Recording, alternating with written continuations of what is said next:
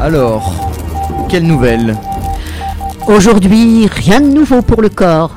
Inexorablement, la mort le fera disparaître. Demain? Ah, demain. Un lundi matin maussade, juste avant l'aube, il reçut l'avis qui le conviait à aller chercher son père. Après avoir appuyé de mémoire sur la touche d'attente du poste vidéo, il lui fallut deux ou trois minutes de plus pour se réveiller, ce qu'il fit en s'aspergeant d'eau froide. Puis il revint à l'écran et vérifia l'heure qu'il était. 3h44, de plus en plus tôt. Un moment s'écoula avant qu'il pût mettre un sens sur les mots. Il y avait trois ans qu'il attendait cet instant. Maintenant qu'il était venu, il avait l'impression qu'on le sortait d'un rêve particulièrement comateux. Votre père sera prêt le mercredi 18 mars à 18h30, temps central. Veuillez être à l'heure et vous munir de votre carte bleue.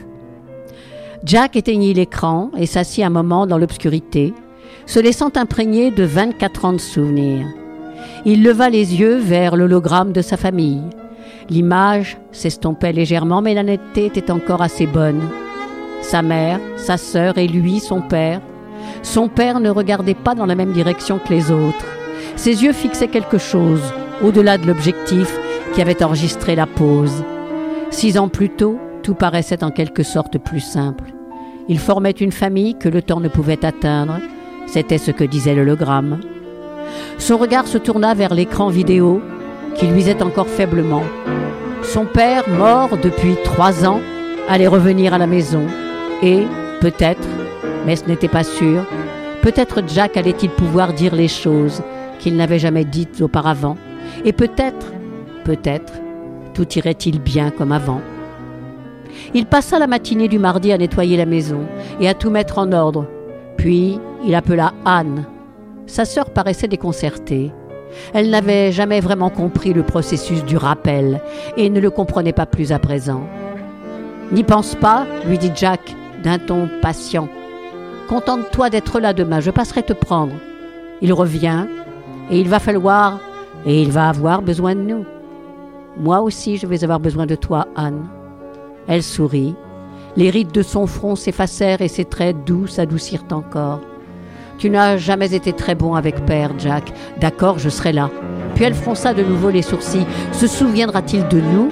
Trois ans. Ses souvenirs ont été enregistrés, Serette. Il sera exactement comme il était le jour de sa mort. Exactement comme il était Avec quelques changements, j'imagine. Pas si vieux, sans doute, pas si malade. Elle hocha sa tête, ses cheveux se dénouèrent près de son oreille, et une boucle tomba sur sa joue. Tu aurais dû être là, cette nuit-là, Jack. Le livre n'était certainement pas important à ce point. Il aurait voulu que tu sois là, j'en suis sûre. Je sais. Elle se mordit la lèvre et remit ses cheveux en place de la paume de sa main. Je suis désolée, tu sais, dit-elle. Oui, répéta Jack. Je sais.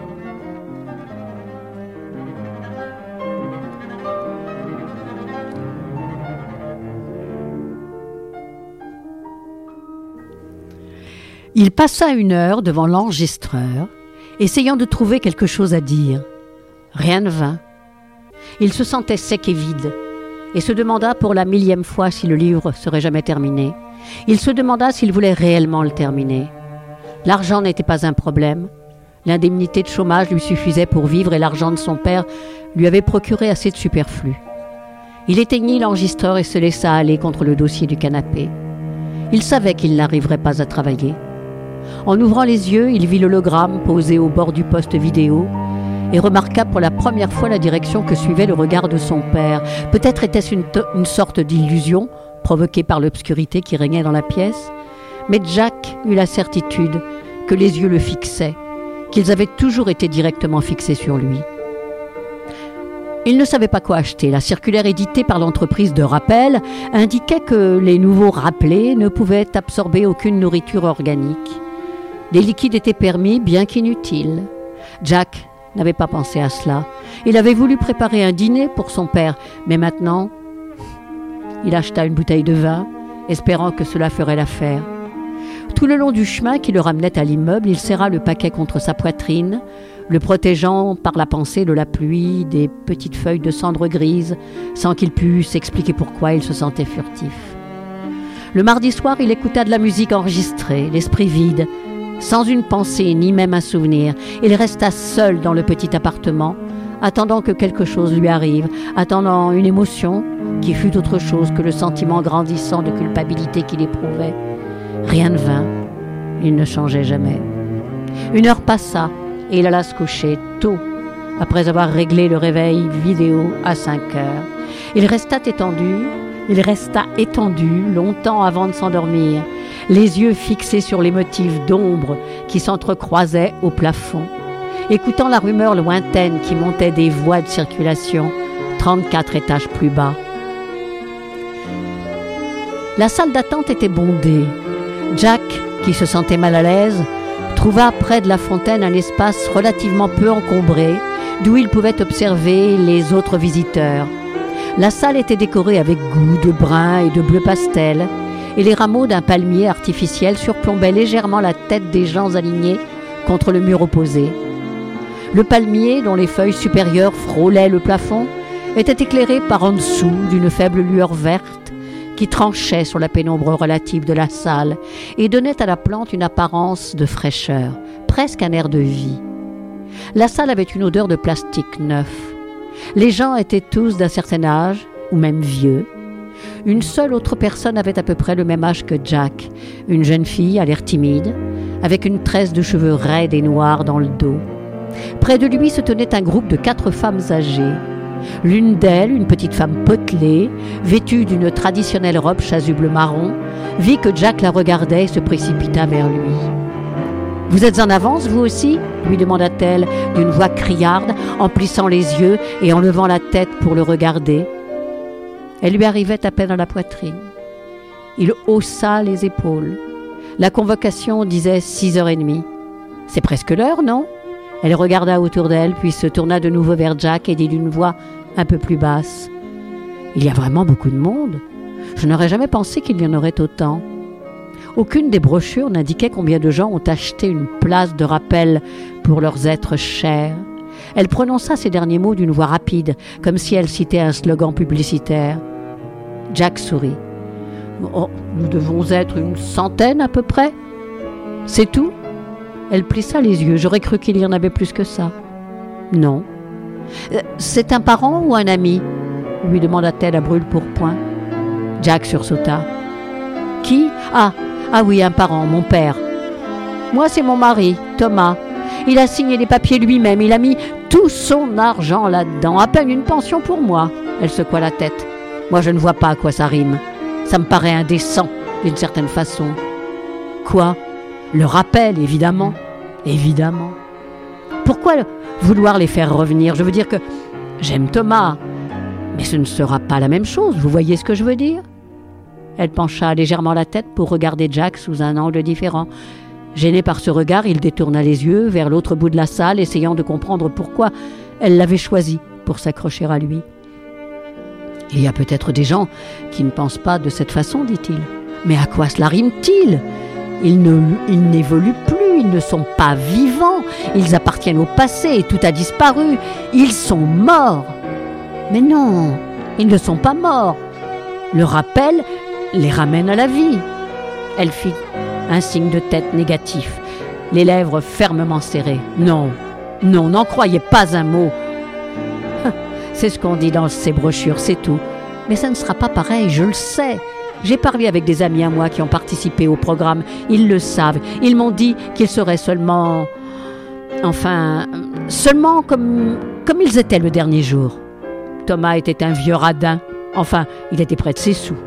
Il ne changera pas. Il ne se rappellera même pas qu'il était mort. À quoi cela rime-t-il? Représentez-vous ça. Faites-en autant, vous verrez. Je verrai, je suppose, dit Jack avec raideur. Elle le regarda bizarrement. Vous espérez vraiment? Elle s'interrompit et sourit légèrement, comme à une réflexion intérieure. Je suis désolée, je parle trop, je suis vraiment désolée, vraiment. Elle lui posa la main sur le bras. Il sentit ses doigts secs et fragiles sur son poignet. C'est votre père. Jack hocha la tête. Et vous l'aimez? Vous voulez que tout aille bien entre vous, c'est cela? Je sais. Mon fils était comme vous exactement. Madame, savez-vous comment tout cela a commencé? Son étreinte se desserra, mais elle ne le lâcha pas. Elle sourit de nouveau, d'un air un peu triste cette fois. Comment on a entrepris de créer le rappel, vous voulez dire? Elle cligna des yeux. Il y a toujours des gens, je suppose, qui veulent essayer d'arranger les choses. Je suis désolée, je me suis trompée. Elle se tut un instant et laissa retomber sa main contre la robe chasuble dont elle lissa les plis. J'avais pensé que vous aviez choisi. J'avais pensé que vous aviez l'air seul et que vous aimeriez parler, parce que je me sentais seule, moi aussi, et peut-être quelque peu effrayée. Je suis désolée. Elle s'interrompit et gloussa, je le répète trop souvent. Thomas dit, disait que je le répète trop souvent. Il a raison. Souriant de nouveau, cette fois d'un sourire distrait, elle s'éloigna de Jack à reculons et buta contre la jeune fille à la natte brune. La vieille femme sursauta et tendit les mains pour se retenir. Elle allait dire Je suis désolée, mais s'interrompit, gloussa et s'éloigna dans la foule. Jack, en la regardant s'en aller, sentit quelque chose changer en lui. Un autre sentiment qui montait vers la surface mais disparut avant qu'il pût en prendre conscience. Il lui vint à l'esprit qu'il devait essayer de parler à la jeune fille aux cheveux noirs, mais le souvenir d'une autre fille se fraya un chemin en lui et il ferma les yeux. Il se radossa au mur, attendant l'appel de son numéro. Il semblait qu'il fût incapable de jamais faire le premier pas. Il avait voulu cette fille, cette grande fille dégingandée aux yeux bleus et aux doux cheveux bruns. Il aurait voulu l'épouser et il avait formé des projets pour organiser sa vie, des projets délicats qui prouveraient sa valeur en tant qu'écrivain, en tant qu'homme. Il la voulait et l'aurait épousée, mais quelque chose l'avait retenu. Il ne savait pas vraiment, ne pouvait pas être absolument certain qu'elle voudrait de lui et il ne voulait pas le lui demander, pas tant qu'il devrait revenir auprès de son père et tenter de lui expliquer un autre échec. Ce souvenir le tourmentait comme tous les autres. Il se sentait paralysé par ces souvenirs. Chacun d'eux agissait sur lui, lui disait ce qu'il était, établissait des précédents pour le reste de sa vie. Il était lié et n'agissait que par inertie, comme il, comme il agissait maintenant. Il ne faisait que suivre indéfiniment le même chemin familier. La jeune femme noire, assise derrière l'étroit comptoir, leva la tête avec un sourire strictement professionnel et prit la carte bleue qu'il lui tendait. Elle le glissa dans le terminal de son bureau, examina les chiffres lumineux projetés sur le petit écran bleu et inscrivit quelque chose à l'aide d'un stylet sur le carré qui lui faisait face. Monsieur Grande vous attend, monsieur, dit-elle en indiquant une entrée voûtée, par là et à droite. Elle se tourna vers la personne suivante. Jack attendit un instant, croyant qu'elle allait ajouter quelque chose, mais elle ne lui prêta plus attention. Il passa devant elle et suivit le couloir jusqu'à la salle rose pastel qui s'ouvrait à l'autre extrémité. Son père était là qui l'attendait. Bonjour, papa. Ce fut tout. Il ne trouva rien d'autre à dire. Comment vas-tu? semblait déplacé, tout à fait déplacé, et il aurait voulu se trouver n'importe où ailleurs sauf là. Son père se tourna vers l'homme qui se trouvait à son côté et que Jack n'avait pas remarqué. Je vais avec lui? demanda-t-il. Jack fut surpris du ton soumis de cette voix. Il se le rappelait plus étoffé, plus grave. L'autre homme, élégamment vêtu d'un habit noir, posa la main sur l'épaule du vieillard pour le faire avancer. Oui, monsieur Grant, vous allez avec votre fils. Il se tourna vers Jack et ajouta Il faudra que vous soyez patient. Ces premiers moments seront un peu brumeux, la désorientation. L'homme en habit consulta sa montre puis la remit dans sa poche gousset. Il n'a été rappelé qu'il y a une heure, l'un des premiers depuis que le programme a pris effet. L'homme en noir sortit de sa poche un petit objet cylindrique et le donna à Jack. Euh, voici votre boîtier de commande. Quand vous irez vous coucher ce soir, tournez ce bouton. Comme Jack le regardait d'un air curieux, L'homme lui fournit quelques explications et Jack sentit peu à peu son estomac se serrer. Il regarda son père, essayant de discerner les engrenages et les mécanismes qui devaient se dissimuler sous ses vêtements, se demandant si la chair était réelle ou si ce n'était qu'un quelconque amalgame de plastique. Il glissa le cylindre dans sa manche et prit le bras de son père. Viens, papa, dit-il. Allons à la maison. Son père resta silencieux pendant tout le trajet. Jack gardait les yeux rivés droit devant lui, tantôt sur la piste routière, tantôt sur les commandes automatiques du véhicule, évitant de regarder le souvenir assis à côté de lui. Non, pas un souvenir, quelque chose de plus, se disait-il. C'était son père. Quelque part dans ce corps, son père vivait. Jack se concentrait alors sur la route mais lorsqu'il se rappelait soudain d'où venait le vieil homme assis près de lui, un frisson lui parcourait la colonne vertébrale. Il se cramponnait de toutes ses forces au dispositif de pilotage jusqu'à ce que le frisson fût passé et qu'il pût se détendre à nouveau. Anne s'arrêta devant la porte de l'appartement, la main suspendue au-dessus du clavier d'ouverture. Jack était derrière elle. Vas-y, Anne, dit-il. Il doit se demander ce qui nous a retardés. Elle tourna vers lui un visage inexpressif, bien qu'il y eût une tension évidente dans ses gestes et dans sa façon de serrer les lèvres. Pourquoi l'as-tu laissé seul J'aurais pu venir ici par mes propres moyens. Je voulais te parler avant que tu le vois pour te faire comprendre ce qu'il en est. Je comprends ce qu'il en est, Jack. C'est toi qui ne comprends pas. Ne revenons pas là-dessus, Anne. Entre, je t'en prie. Elle recula et fit un geste en direction du clavier. Vas-y, c'est ton appartement.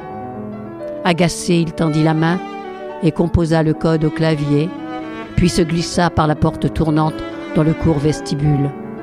Son père était assis sur le canapé, les yeux fixés sur la fenêtre écran. Au bruit que fit la porte en s'ouvrant, le vieillard se tourna vers un sourire, vers, avec un sourire timide et hésitant. Le sentiment de désorientation s'estompait. Il commence à comprendre ce qui s'est passé, se dit Jack. Il sait que nous l'avons fait revenir. Ils le dévisagèrent un instant, puis Anne fit un pas en avant et s'arrêta. Elle pencha légèrement la tête d'un côté, puis de l'autre, pour examiner le visage du vieillard.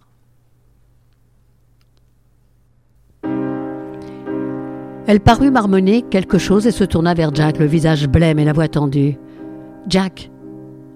Anne est un peu fatiguée, papa, dit vivement Jack. Attends-nous. Attends-nous une minute. Nous revenons tout de suite. Tu nous attends, hein? Mais certainement, Jack, dit le vieillard, avec un hochement de tête. Allez-y. Il se rassit sur le canapé. Jack saisit Anne par la main et l'entraîna vers le coin cuisine. Qu'essaies-tu de faire? De le blesser? Il se reprit et l'attira plus près de lui. Ne peux-tu même pas? Mais elle pleurait. C'est tout à fait papa, dit-elle exactement comme il était, tout à fait lui, Jack. Je n'avais pas vraiment.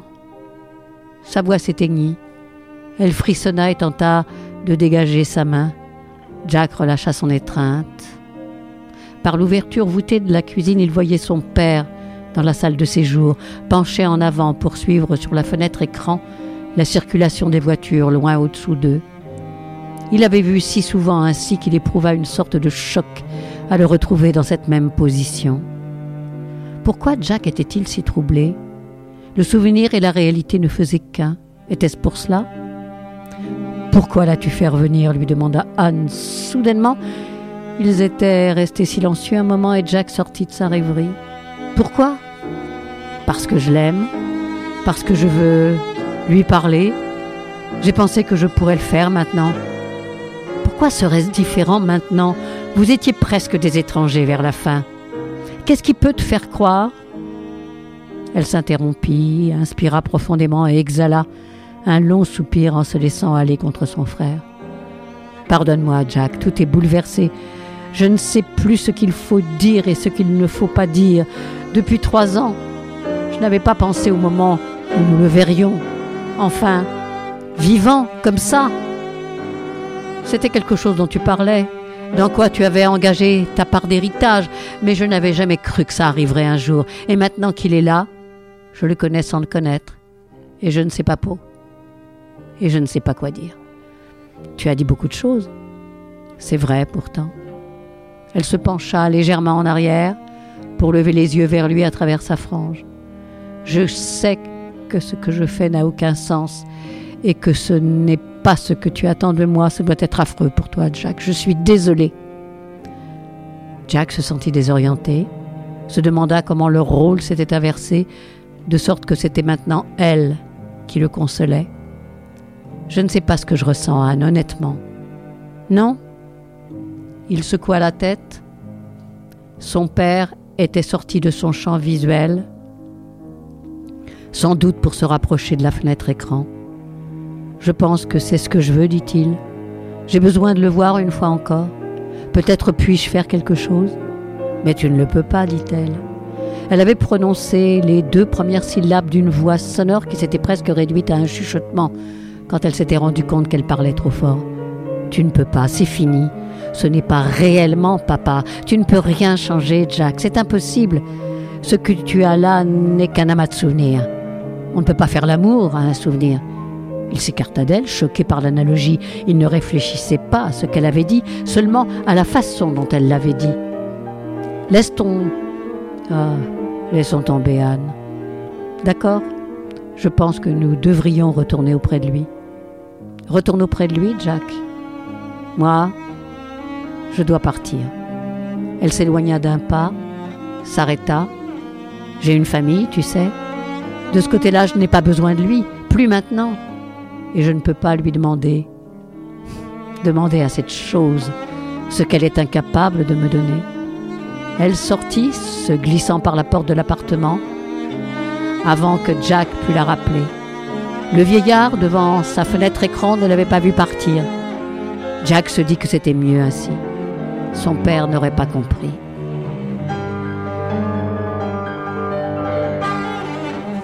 Jack tendit à son père un verre à demi rempli de vin avec un cube de glace qui dansait et tournait au milieu du liquide rouge sombre. Le vieillard prit le verre et le posa sur ses genoux en le tenant à, deux mains. Il regarda Jack s'asseoir en face de lui sans quitter le visage des yeux un seul instant. Jack n'arrivait pas à déchiffrer l'expression de son père. Elle était distante, pas vraiment paternelle, pas vraiment réelle. Il éleva son verre et son père en fit autant d'un geste un peu gauche. Veux-tu porter un toast demanda Jack. Non, Jack, répondit le vieil homme en souriant. Jack éprouvait le sentiment étrange d'être en train. Il savait que cette scène était fanée, qu'elle n'existait qu'en raison de l'énergie cinétique qu'elle avait conservée depuis sa jeunesse. Il ne parvenait pas à faire le premier pas. Il but une gorgée de vin, imité par le vieillard. Comment va ce livre? Ça va?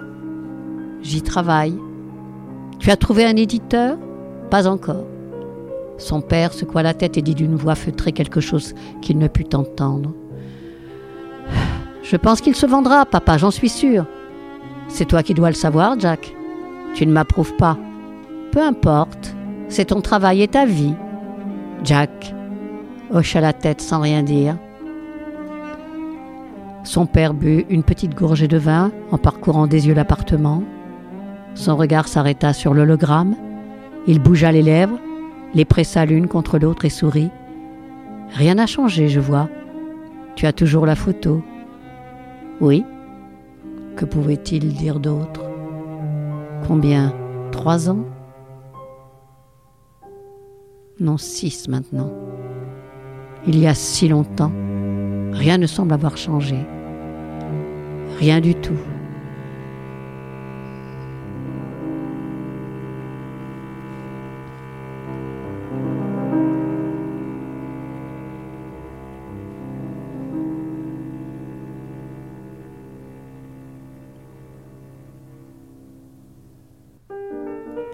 J'ai tout gardé comme c'était.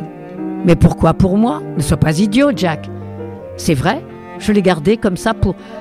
Pourquoi Pourquoi comme ça Inconfortable Étrange Par la voix haute, Jacques, que disais-tu Rien, papa. Hmm.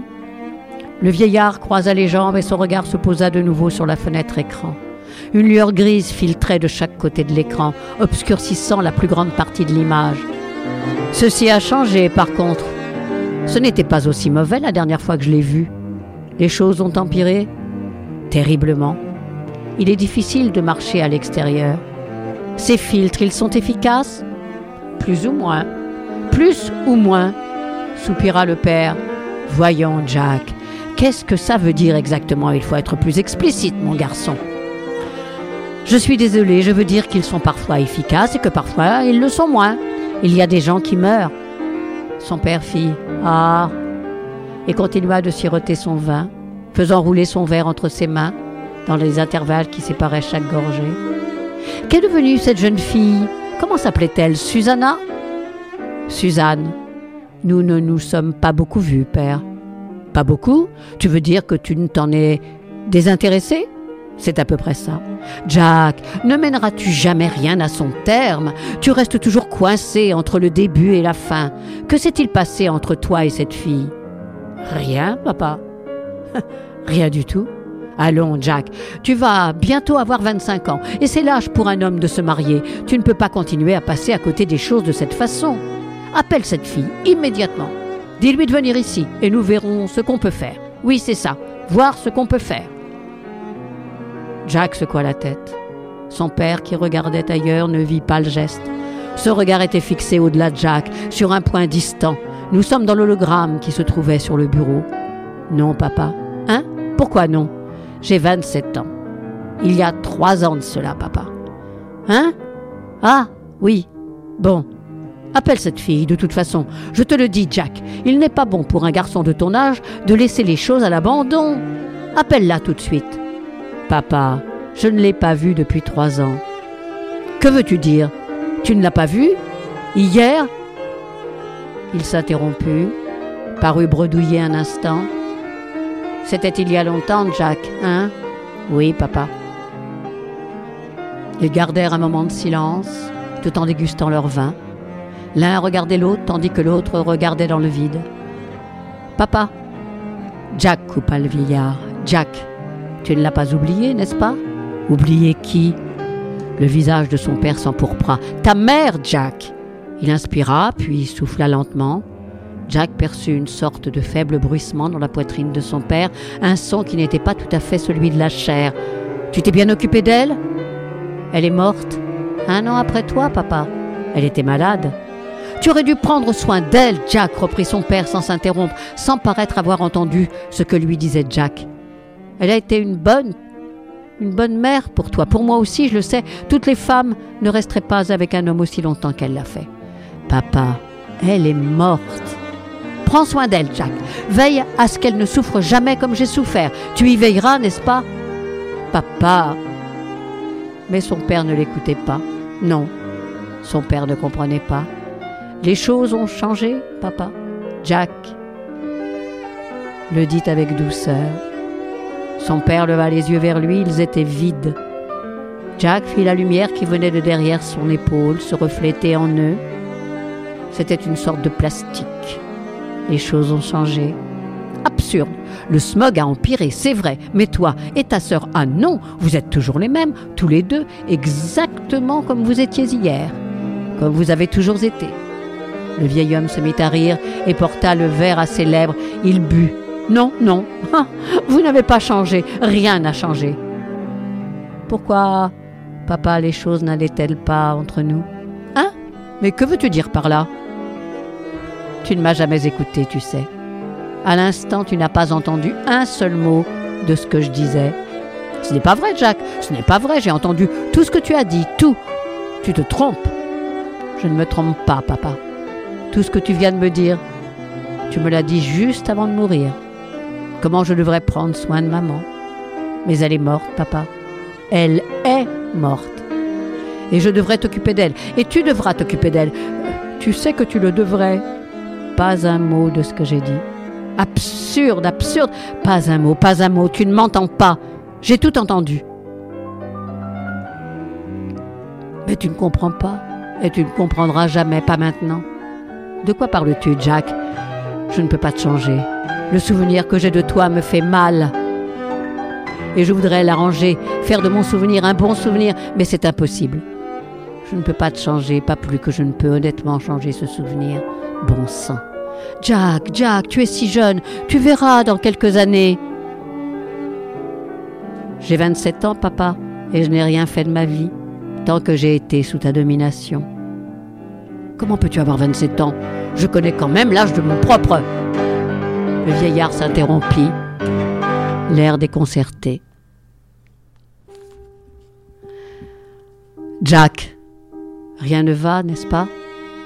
Il posa sur son fils des yeux écarquillés, pleins de frayeur. Ce n'étaient pas les yeux que Jack avait redoutés quand il était plus jeune. Jack soupira et sortit le cylindre de sa poche. Jack se rendit compte que ces yeux-là n'existaient qu'en un seul endroit et qu'ils existeraient toujours sans jamais changer, tant qu'il n'y aurait pas accordé la réflexion et la remise en question qui s'imposaient. Non, papa, rien ne va. Tu n'es qu'un souvenir, dit-il en tournant le minuscule bouton du cylindre. La salle d'attente n'était pas aussi bondée qu'elle l'avait été la veille.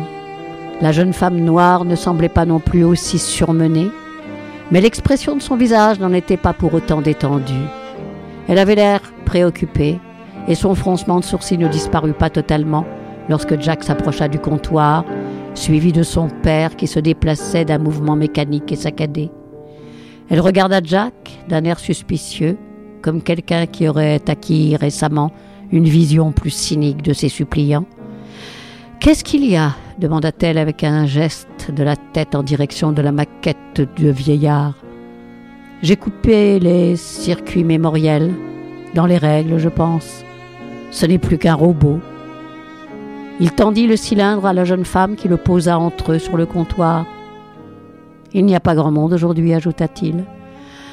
Les rumeurs vont vite, répondit-elle. Je suppose que les déterreurs de cadavres sont retournés se cacher sous leurs pierres. Hein? Peu importe. J'ai l'impression que Rappel va fermer ses portes. Dommage. Encore une entreprise à l'agonie.